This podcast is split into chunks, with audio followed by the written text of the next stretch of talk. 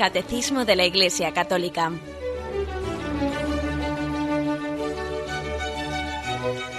Un programa dirigido por Monseñor José Ignacio Munilla, Obispo de San Sebastián.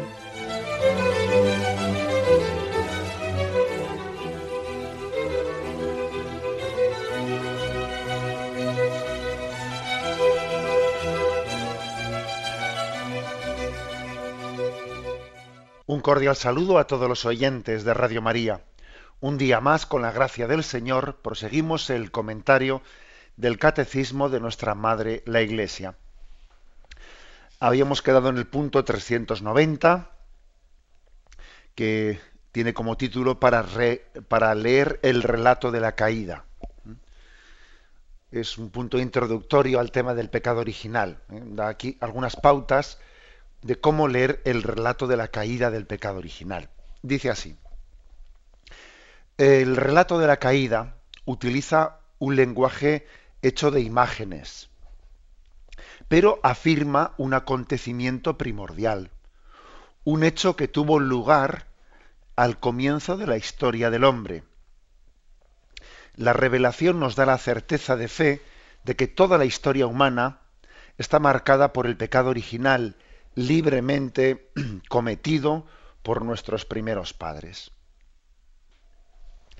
Bueno, afirma, por lo tanto, este punto del catecismo, pues que en el, que en el relato de la caída del pecado original existe un lenguaje simbólico. ¿eh?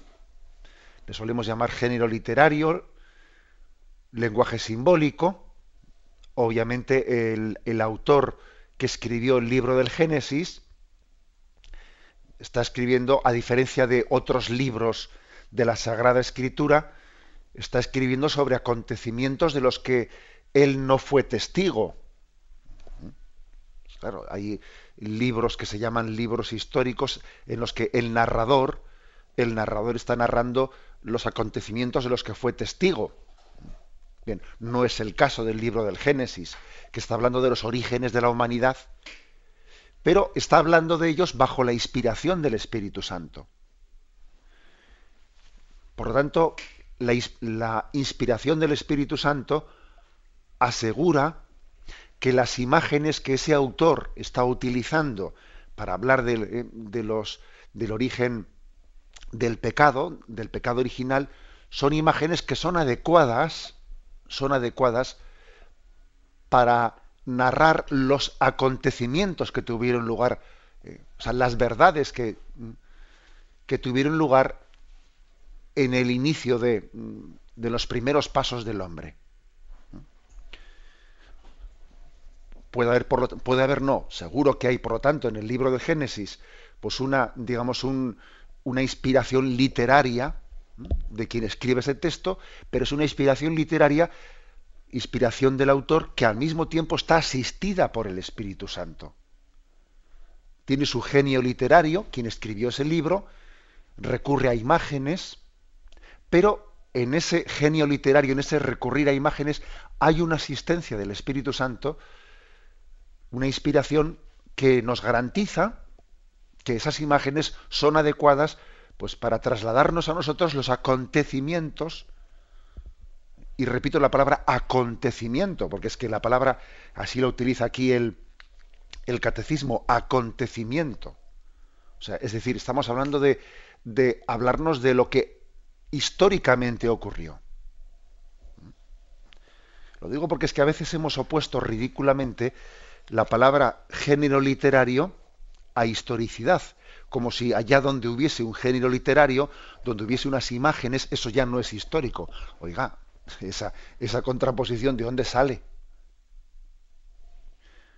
Más bien, digamos que ese genio literario es una forma de contar, de expresar lo acontecido, pero, pero no podemos pensar que el genio literario es casi una afirmación de que, de que eso no sea cierto. No, no, no. Es una, una forma de narrar y de contar lo acontecido.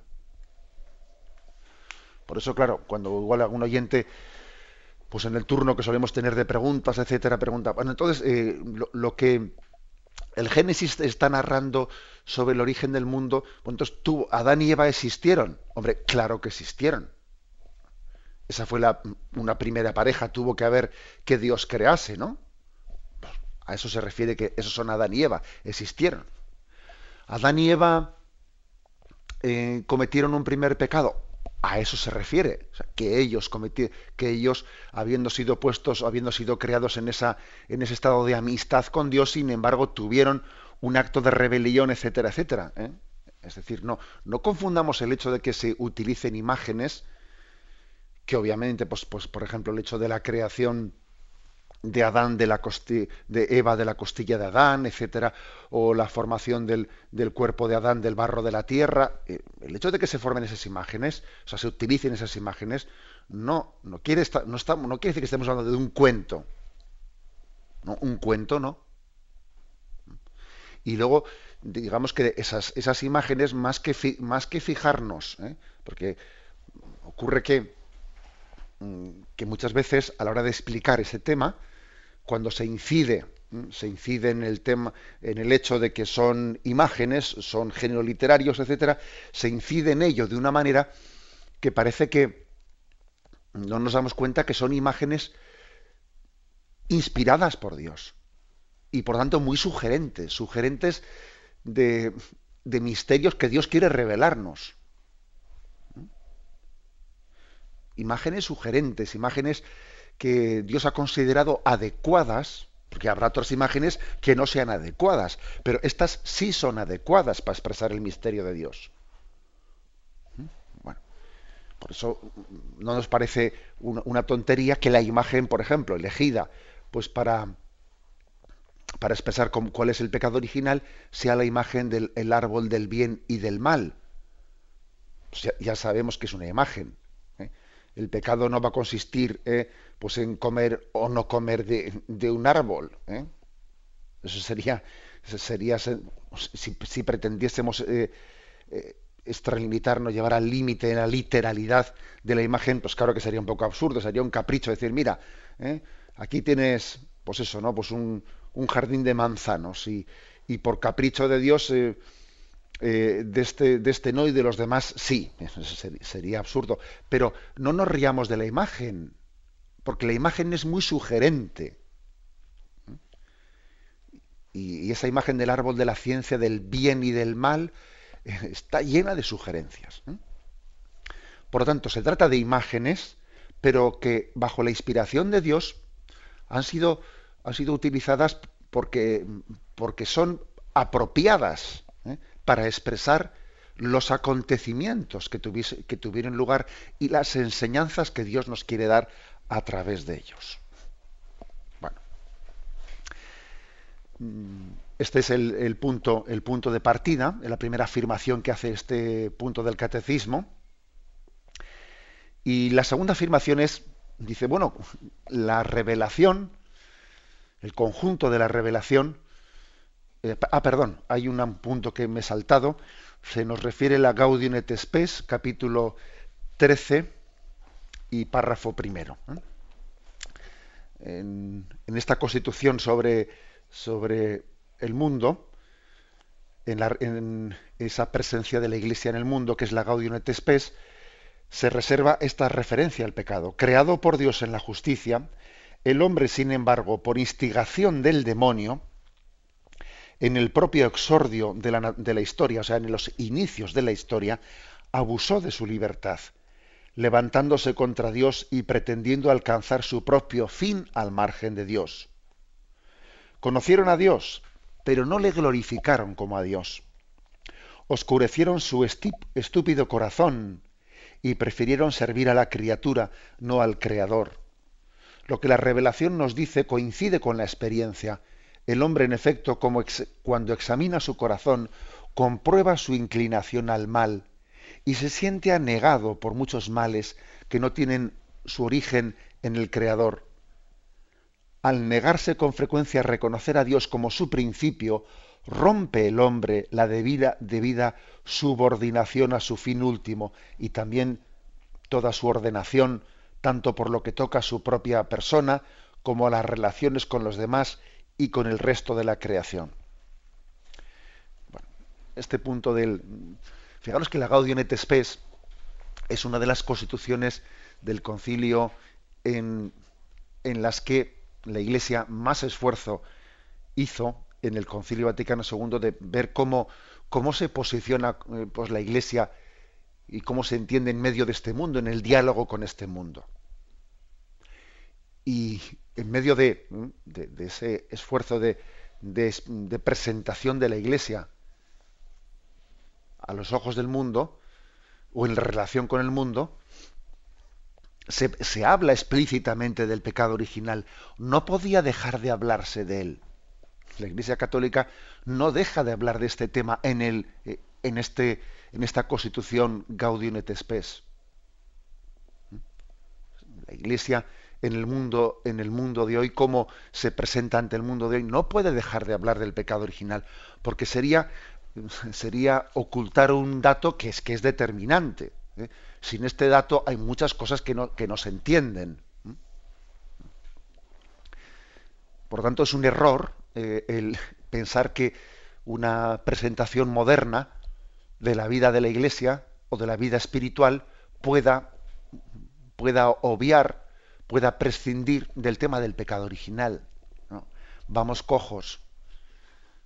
Estamos hurtando un tema que sin el cual, sin el cual va a haber, va a haber eh, algo que quede sin, sin explicación.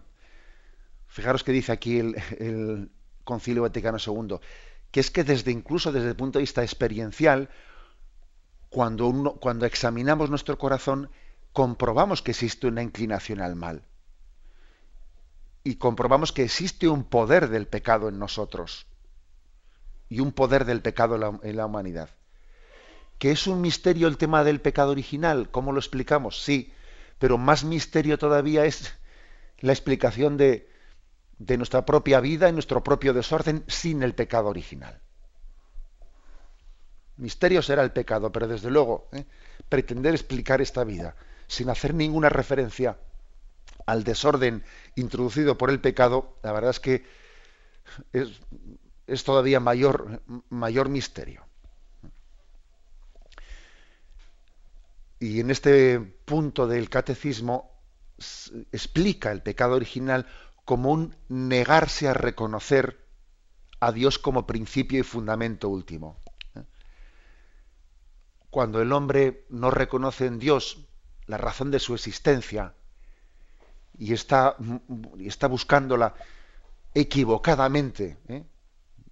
en otros lugares o pretende que, que lo que es medio sea fin y lo que sea fin pase a ser medio, entonces se, se produce ¿no? un desorden un desorden muy grande. ¿eh? El pecado original es también presentado aquí como un, un desnortamiento, un estar desnortado, ¿eh? perder conciencia del para qué he sido creado. Bueno, iremos poco a poco, ¿no? Expresándolo, pero aquí estamos hablando de las consecuencias que vemos del pecado original en, nosotros. Y, ese desnortamiento ese, ese caminar sin rumbo, ese descentramiento, ¿eh? ese estar descentrados, es una consecuencia muy obvia, muy inmediata del pecado original en nosotros. Tenemos un momento de reflexión y continuaremos enseguida.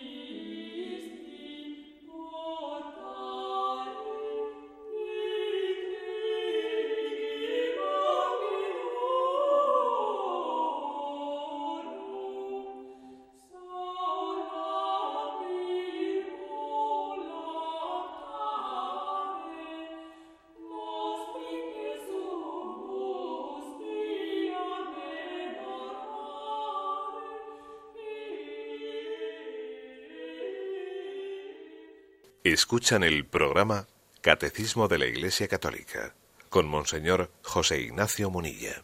El punto 390 que estamos explicando eh, concluye con esta afirmación.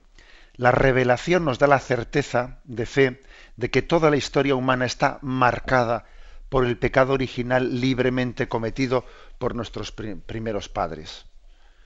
Se trata de un hecho histórico que ha marcado, ¿eh? que ha marcado la historia también es verdad ¿eh? que la historia está marcada pues no solo por ese pecado, que también hay, eh, hay muchas marcas de, gracia y de santidad en la historia.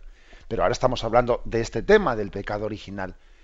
Y, es una afirmación mm, básica. El pecado original nos toca ¿eh? y, y uno no puede prescindir de él en ningún capítulo de la vida en el tema de la relación hombre y mujer, está tocado por el pecado original. En la relación de los padres y los hijos, claro que está tocado por el pecado original. En las relaciones de amistad, en, pues, los, eh, las rencillas, en los celos que se producen en ellas, etcétera, está tocado por el pecado original. En la relación laboral de los patronos y los obreros, que no siempre es lo que, lo que debiera de ser, ¿no? Y a veces se produce en ella pues ese tipo de, eh, de, tensión en la que, que, no, que no nace de la búsqueda del bien común. Está tocado el pecado original. ¿eh?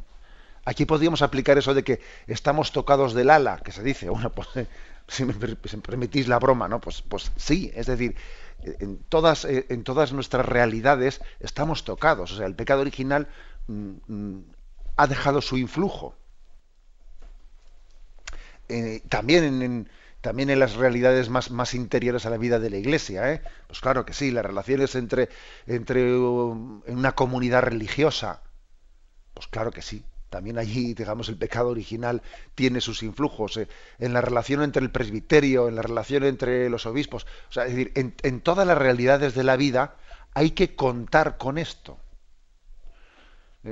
y no contar con eso sería pues un, un, equivocado pues, eh, optimismo, un romanticismo equivocado.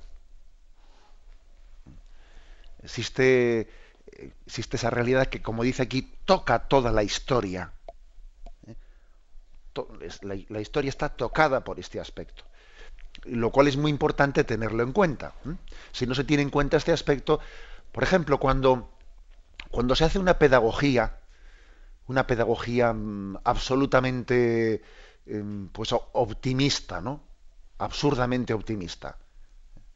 Pues diciendo, bueno, que el hombre es bueno por naturaleza y entonces, por lo tanto, la pedagogía consiste en permitir que un joven, que un adolescente, eh, saque todo lo positivo que tiene dentro de sí mismo, ¿no? Entonces, la auténtica pedagogía consiste, pues, en dejar que se desarrolle un joven por sí mismo ¿eh? Y entonces, ser maestro consiste no tú en pretender introducirle desde fuera al joven eh, principios, ¿no? principios positivos. No, no, sino si los tiene todos ya dentro de sí. Tú déjale que el joven sea él, eh, sea el mismo, y entonces la, la, pedagogía positiva consiste en eso, ¿no? Bueno, pues esa es una teoría romántica que, que no parte, o sea, que olvida la existencia de un pecado original. Y eso, y este ejemplo que estoy poniendo, históricamente ha ocurrido, ¿eh? que, ha existido pues, un tipo de, eh, de, de pedagogía que tiene una base antropológica falsa, que pretende decir, a ver, pues a la juventud hay que educarla dejándole que, desarrolle su espontaneidad. ¿Eh? Y nada, sin reprimirla, ¿no? Sin reprimir nada, sin... no, no. Mira, ese, ese tipo de, de, pedagogía, pues sencillamente lo que va a hacer es que desarrollemos nuestros egoísmos, nuestros egoísmos y no seamos capaces de, identificar dónde está la fuente de nuestro sufrimiento, que está dentro de nosotros mismos. ¿eh? Que tu principal enemigo no está delante de ti, que está dentro de ti. ¿eh? Entonces, pongo un, he puesto el ejemplo en la pedagogía, ¿no? que ha hecho mucho daño. Aquí hemos, hemos perdido el principio de autoridad, se ha perdido el principio de autoridad en la enseñanza en base muchas veces a, a decir, no, cada uno sé tú mismo, no hay que reprimir ¿eh? las tendencias innatas en la persona, etcétera. Claro, y, bajo esos principios, que en el fondo nacen de negar el pecado original, bueno, pues se llega a donde se llega, ¿eh? a una especie de, pues la ley de la selva en la que cada uno eh, impone su, su, egoísmo y entonces al final al final se da cuenta uno de que, de que de ahí surgen muchos problemas, se derivan muchos problemas y entonces, claro, pues mm, se encienden las luces del arma y entonces eh, comienzan a, ver, vamos a, dar pautas para resolver conflictos. Y entonces, bueno, pues eh, como, como mucho, como mucho, a lo que se aspira es a intentar crear unas normas, eh, unas normas para consensuar los egoísmos de cada uno. ¿eh? Tu egoísmo que llegue hasta, aquí, mi egoísmo que llegue hasta aquí, y a ver si quedamos de acuerdo eh, cómo vivir cada uno egoístamente, pero eh, sin atropellar totalmente los derechos del otro. Muy difícil, muy difícil. Y un planteamiento que en el fondo partía de un presupuesto equivocado, que es la negación del pecado original. O sea que como veis, el, tema del pecado original no es únicamente una cuestión, ¿eh? Eh, pues, mm, no sé, de un relato bíblico. No, no, vamos a ver, si es que es que eso afecta, afecta a todo, afecta a la enseñanza, afecta a la filosofía, claro que sí, ¿eh?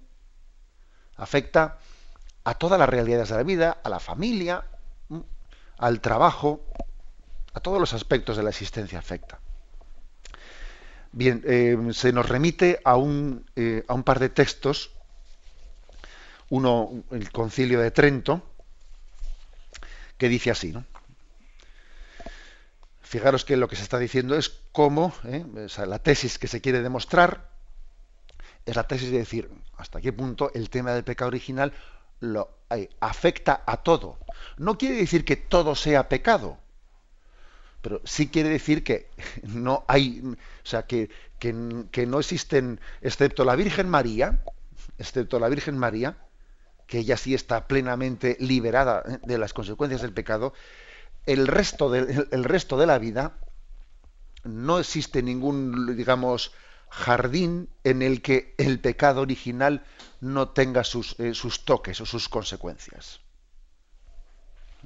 exceptuada la Virgen María. En todos los demás lugares, seguro, allá donde entremos, seguro que hay huellas de pecado original. Lo cual, por cierto, ayuda a entender pues, que debemos de, mirar el mundo con ojos de realismo y con ojos de misericordia.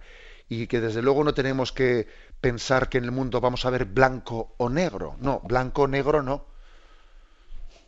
Blanco o negro, bueno, blanco y negro será pues el, en la pureza de María, o el pecado de Satán, ¿eh? pero en el resto de las cosas que vemos no es blanco o negro, es más bien pues gris, eh, gris oscuro, gris claro, pero esto también enseña a que no canonicemos en esta vida a nadie, porque es que seguro que, que, que aunque yo le vea muy bueno, muy bueno, y un poco yo igual lo estoy excesivamente idolatrizando, porque es que seguro que también esa persona tiene su pecado.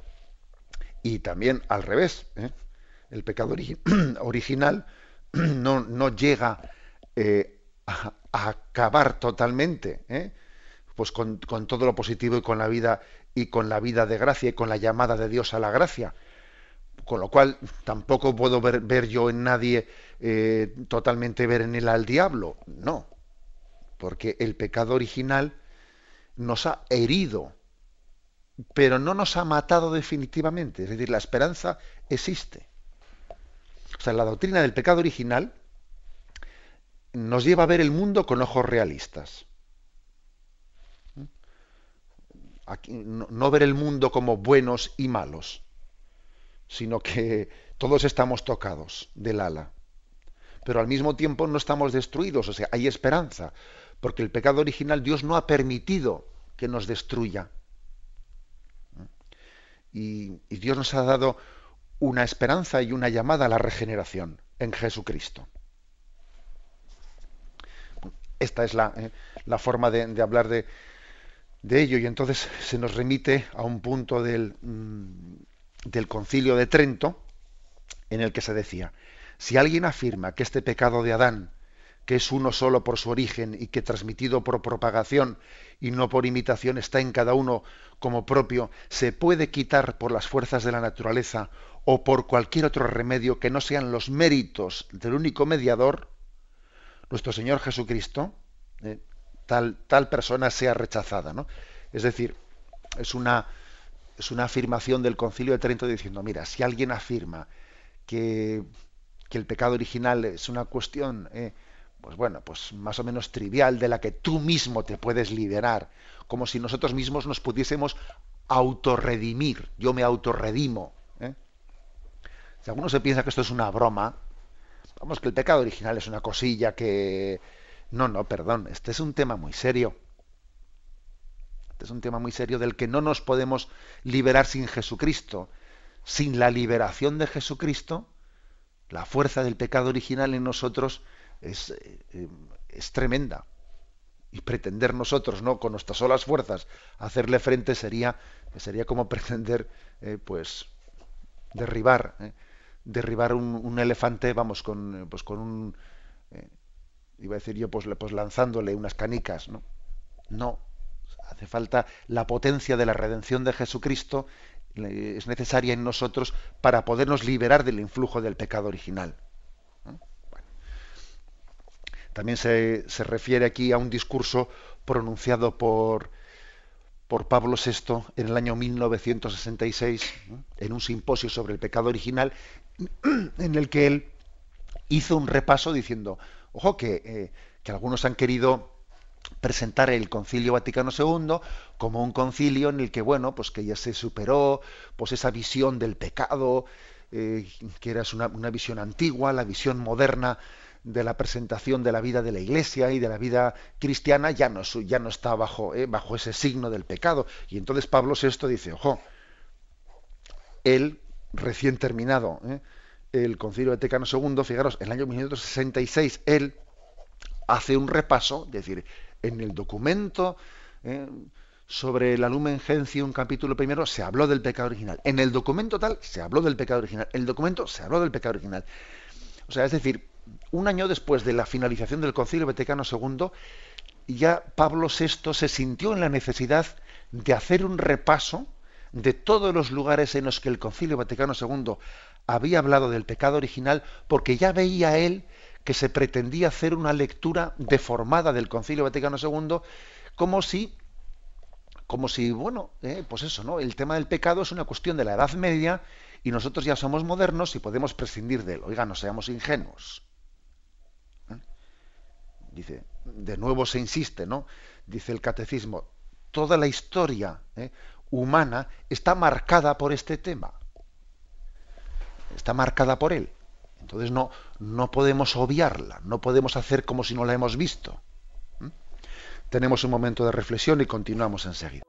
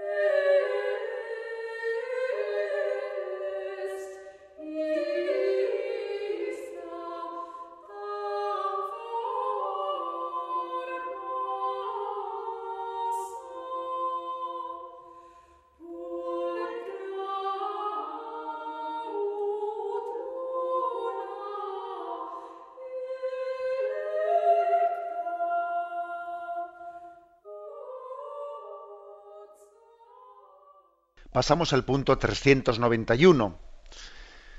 Se, nos, comienza, por lo tanto, la explicación del relato de la caída. ¿Cómo, es, cómo eh, lee las, la Iglesia la Sagrada Escritura? Eh, el punto 391 habla de la caída de los ángeles.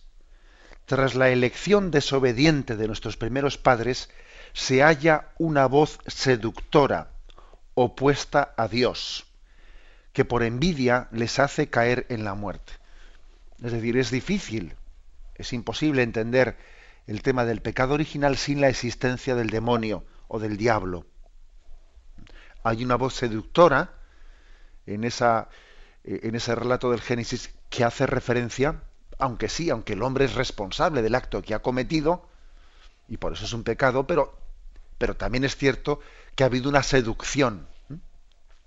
Génesis capítulo tercero, versículo del 1 al 5 dice, la serpiente era el más astuto de todos los animales del campo que Yahvé Dios había hecho.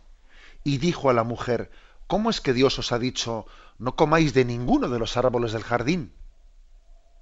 Respondió la mujer a la serpiente, podemos comer del fruto de los árboles del jardín, mas del fruto del árbol que está en medio del jardín ha dicho Dios, no comáis de él, ni lo toquéis, so pena de muerte.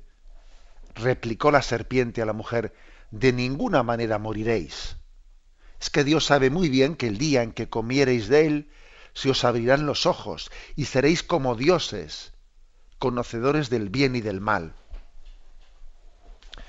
Es, curioso, ¿eh? es un texto mm, con una profunda, ¿eh? con una profunda psicología, en la que se habla de, mm, de un seductor, bajo esa imagen de la serpiente, dice el más astuto de todos los animales. Por lo tanto, se habla de una astucia de Satanás. Y fijaros que esa astucia consiste en, presentar el mandato de Dios de una manera agobiante. Porque comienza por decirles, eh, ¿cómo es que os ha dicho Dios que no comáis de ninguno de los árboles del jardín? Hombre, es mentira lo que les está diciendo. Les ha dicho que pueden comer de todos menos de uno. Pero claro, él ya presenta la cosa de una manera ¿eh? ¿Cómo es que os ha dicho que no podéis comer de ninguno? O sea, la astucia consiste en, hacer ¿eh? del mandato de Dios una imagen prohibitiva. ¿eh? Como si Dios lo que te hubiese pedido te hubiese impedido hacer nada. ¿eh? Está presentando la parte por el todo. Está, está deformando la realidad de lo que Dios les ha transmitido. Es alguien pues deformador deformador de la voluntad de Dios, que hace que la voluntad de Dios nos resulte agobiante, que en vez de ser liberadora, lo que Dios quiere para nosotros, pues lo experimentemos como eh, un fastidio, como que Dios viene a quitarme la libertad, como que Dios me impide ser yo mismo, me impide ser el rey de la creación, me impide... Es curioso, ¿no? Así se presenta, bajo esa astucia. ¿eh? Hay una gran, digamos, sugerencia. ¿eh? en esta forma de presentar la existencia de Satanás y su forma de actuación. Agobiarnos, agobiarnos, ¿no? Presentarnos siempre a Dios como alguien que nos agobia, que nos...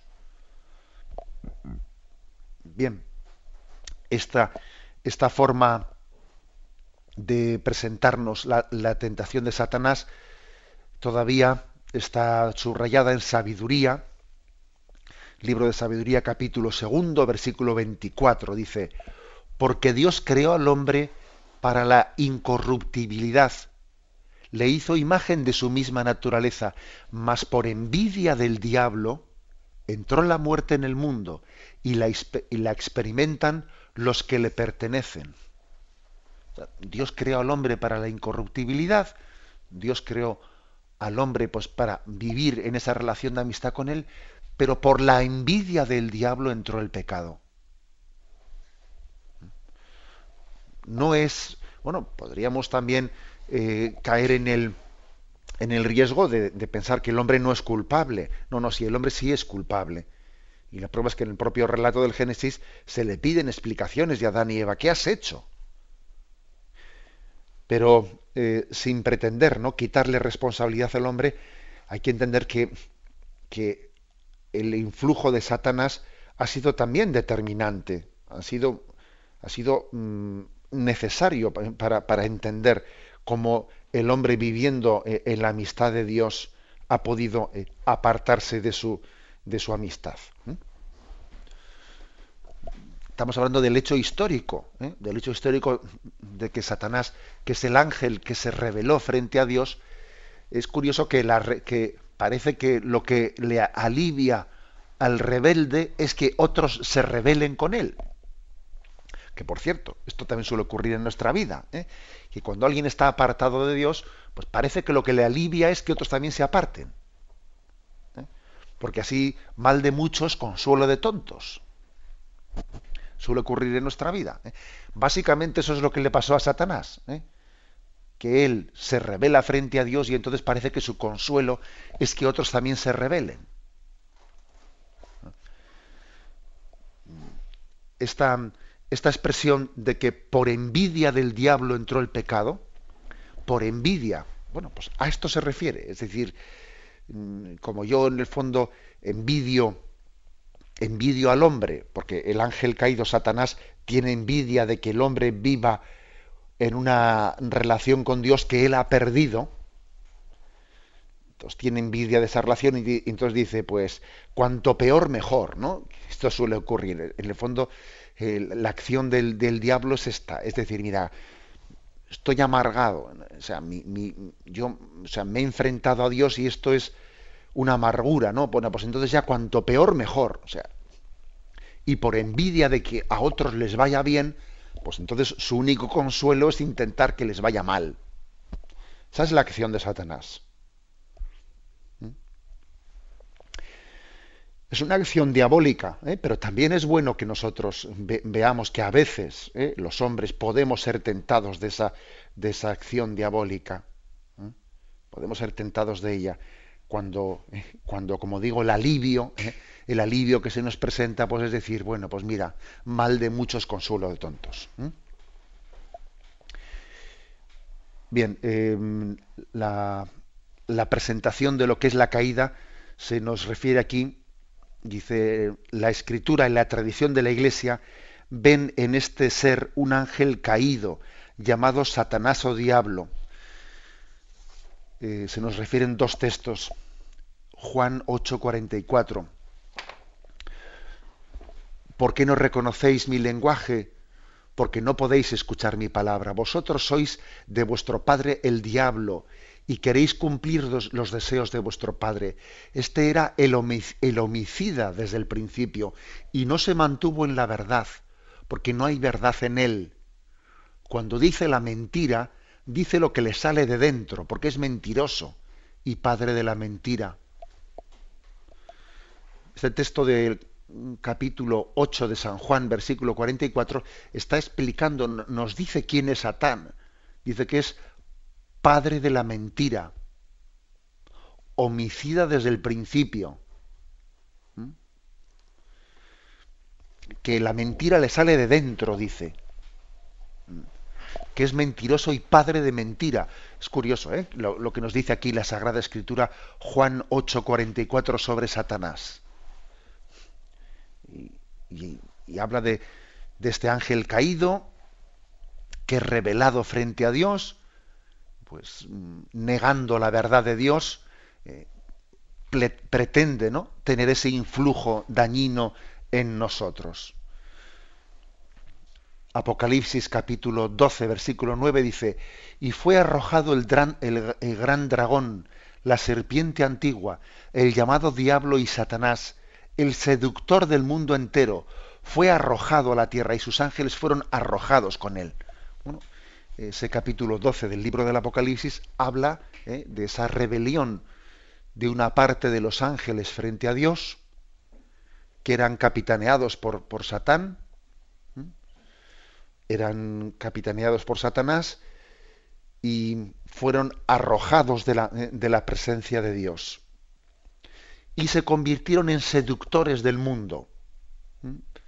En seductores del mundo. Ellos en su rebelión frente a Dios, lo que pretenden es que el mundo se revele frente a Dios. esta es la, presentación que hace la Sagrada Escritura de quién es Satanás. Y es un dato importante para entender la doctrina del pecado original y de nuestro propio pecado. ¿eh? Aquí si no, si no eres consciente de que existe un tentador, difícilmente vas a ser capaz de descubrir la tentación. Y difícilmente serás capaz de no caer en ella.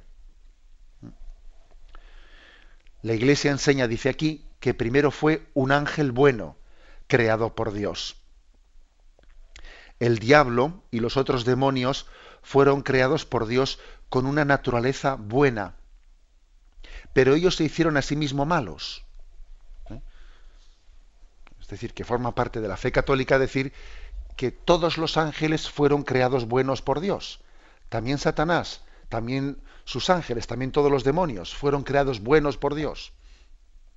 De Dios todo salió bueno. Y ellos son los que, al rebelarse frente a Dios, se convirtieron en diablos. Esto lo afirma la Iglesia, está aquí claramente expresado en el, en el concilio cuarto de Letrán, contra los cátaros y los albigenses. ¿eh? Los cátaros y los albigenses, bueno, pues esa herejía allá de la Edad Media eh, tenía sus raíces en distintos gnosticismos y maniqueísmos y venía a decir pues que el mundo espiritual estaba creado por Dios y el mundo material está forjado por Satán. ¿eh? Y o sea, que ellos creían como que Satanás era creador de, lo material y Dios era creador de lo espiritual. ¿eh? Según esto, eh, según esto, pues de alguna manera, incluso mm, la propia encarnación de Jesucristo, como, como, claro, como en ella se afirma que había tomado carne humana, pues en vez de ser eso en la cumbre de la salvación que Dios se haga hombre, era como mancharse de Dios y Dios tenía que eh, desencarnarse. Bueno, un lío de teorías, ¿no? Los cátaros y los albigenses ¿eh? tenían esa, esa, imagen en la que mm, al, al, demonio le habían hecho una como una especie de Dios malo. Y entonces, bueno, la iglesia dice, un momento, el demonio no es ningún Dios, es una criatura. No le demos categoría de Dios. El demonio no puede crear nada. Es una criatura. Solo que al haberse revelado frente a Dios, pues se convierte en, tentador de los demás. Pero nosotros no creemos en, una, eh, en un doble principio, el principio del bien y el principio del mal. No, no creemos en eso. Hay un principio único Dios es autor de todo, de todo lo creado, y todo salió bueno de su malo, de su mano. Y ha sido la mala utilización de nuestra libertad, en concreto de algunos de sus ángeles, los que les ha convertido en diablos. Sin que, sin que por ello eh, tengamos que mm, tener una visión como si, como si fuesen una especie de pseudodioses, que no lo son. Son criaturas y aun siendo muy poderosas, no tenemos que temer frente a ellas, estando unidos a la gracia y a la potencia de Cristo en nuestra vida. Bien, esta es la, afirmación que hace en este punto 391. Continuaremos en el, día, el día, próximo día hablando del tema de la caída de los ángeles. Damos paso a la intervención de los oyentes. Podéis llamar para formular vuestras preguntas al teléfono 917 107 700. 917 107 700.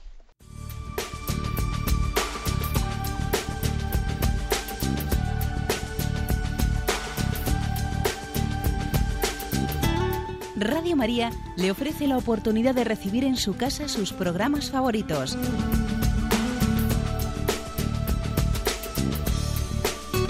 Ahora lo puede hacer a través de nuestra página web www.radiomaria.es o bien llamándonos al 902 500 518. 902 500 518. Pídanos el programa que más le interesa en cualquiera de sus emisiones, especificando el día y la hora que lo ha escuchado. Solo nos tiene que decir si lo quiere en CD de audio o CD o DVD en MP3.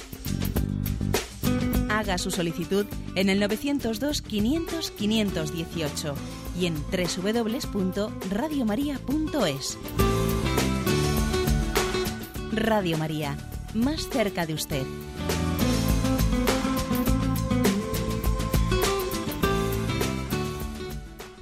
Sí, buenos días. ¿Con quién hablamos? Mm, Paqui de Alicante. Adelante, escuchamos. Buenos días de Dios, bueno. señor. Mire, eh, yo le digo mi profesión porque para que sepa que puedo decir un poco, soy médico y psicoterapeuta.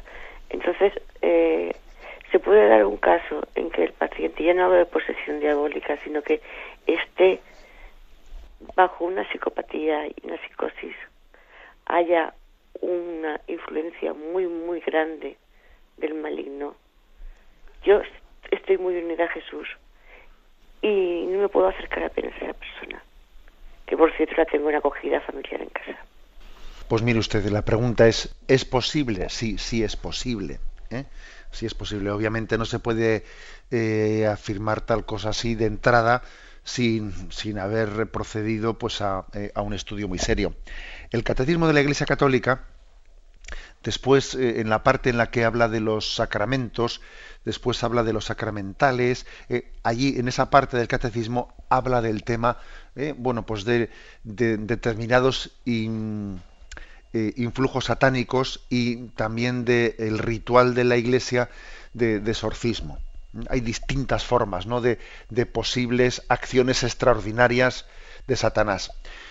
Bien, insisto que son acciones extraordinarias, porque sin duda alguna la forma ordinaria en la que todos los aquí, todos los oyentes, ¿no? pues estamos, estamos teniendo un influjo suyo, es la, tentación ordinaria de la vida. ¿eh?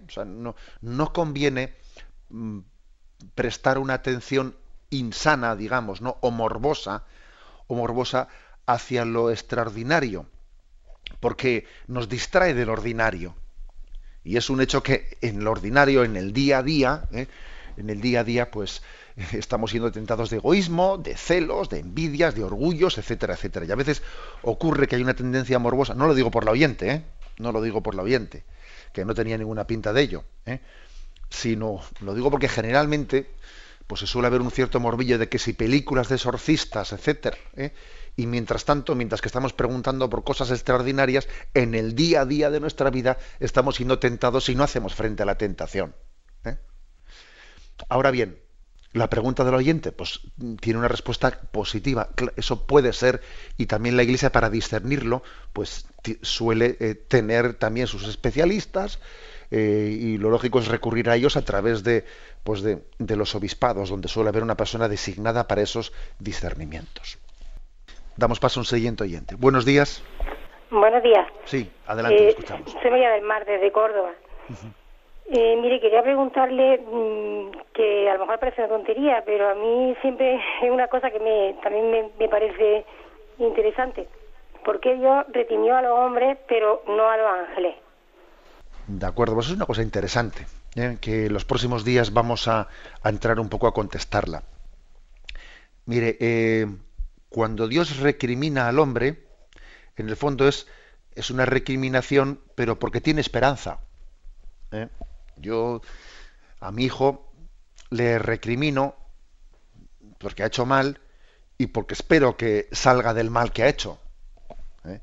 Pero cuando alguien eh, ha hecho un mal, o sea, cuando alguien tiene eh, una rebelión plena absoluta, sin, eh, sin margen absoluto de rectificación, pues, pues, sencillamente no le recrimino, lo que hago es expulsarle y punto. Esa es la diferencia entre la actitud de, de Yahvé ante Satanás o ante el hombre. O sea, la, rebelión de Satanás es plena y completa ante Dios, mientras que la rebelión del hombre no es plena y completa. Es una rebelión, pero que por, otra, una parte, que por otra parte ha sido también seducido, por lo tanto también su grado, eh, su grado, digamos, de culpabilidad eh, no es del 100% para entendernos. Sin embargo, la de Satanás sí, él es un espíritu puro y la acción, la acción de, su naturaleza es, es, plena y total, no como la nuestra, que es en parte sí y en parte no. ¿eh? Por eso Dios recrimina al hombre, porque en esa recriminación hay también una esperanza de su recuperación, a diferencia de Satanás, ¿no? Que, que más bien se, le expulsa de su, de su presencia y punto. Damos paso a un siguiente oyente. Buenos días. Buenos días. Adelante, le escuchamos. Sí, mire, mi pregunta, pues, sobre el Antiguo Testamento. Vemos en algunos pasajes bíblicos, a siempre mucho en los Salmos, ¿no? Que como parece que que Dios se alegra de ciertos males, ¿no? O sea, o, invocan a Dios diciendo que derribe a, otro, que, eh, en fin, todo esto, eh, con eso, cosas un poco extrañas nos encontramos, ¿no? Y decimos, bueno, esto mismo me ocurre, ¿no? Cuando estoy leyendo los salmos y demás, pues veo esos casos así. ¿Cómo es posible que el Señor os alegre de cierto de ciertos males o de ciertos sí, el caso por ejemplo de bueno el diluvio universal no que castigó de esa forma a, a, los pecadores no y esto qué, qué explicación puede tener o cómo hemos de interpretarlo decirlo así de acuerdo bien también, digamos, en el... Usted habla del Antiguo Testamento, eh, también en el Nuevo Testamento encontramos el propio, en el propio Magnífica, ¿no? En la, en la oración de la Virgen María, que dice, derriba del trono a los poderosos y enaltece a los humildes. ¿eh? Y entonces, de alguna manera, es, es como, vamos, eh, sería como decir, ¿no? Parece como que nos, nos vamos, ensalzamos el hecho de que Dios derribe a los poderosos y enaltezca a los humildes, ¿no? Bueno, vamos a ver, nosotros, para empezar yo diría que tenemos una, eh, pues una mentalidad, una mentalidad que cuando la proyectamos en la Sagrada Escritura, eh, bueno, a mí me parece que somos tan políticamente correctos, eh, hoy en día, desde la sensibilidad en la que vivimos, que, pretendemos hacer, ¿eh? hacer una imagen de un Dios que sea conforme a nuestra sensibilidad políticamente correcta. O sea, no, no exageremos las cosas. ¿eh? Que Dios es mucho más bueno que nosotros. Tendremos ocasión todavía de dedicar más programas eh, al tema que hoy hemos introducido, que es el tema del pecado original y el tema de la caída de los ángeles. Bueno, me despido como tenemos costumbre con la bendición de Dios Todopoderoso. Padre, Hijo y Espíritu Santo descienda sobre vosotros. Alabado sea Jesucristo.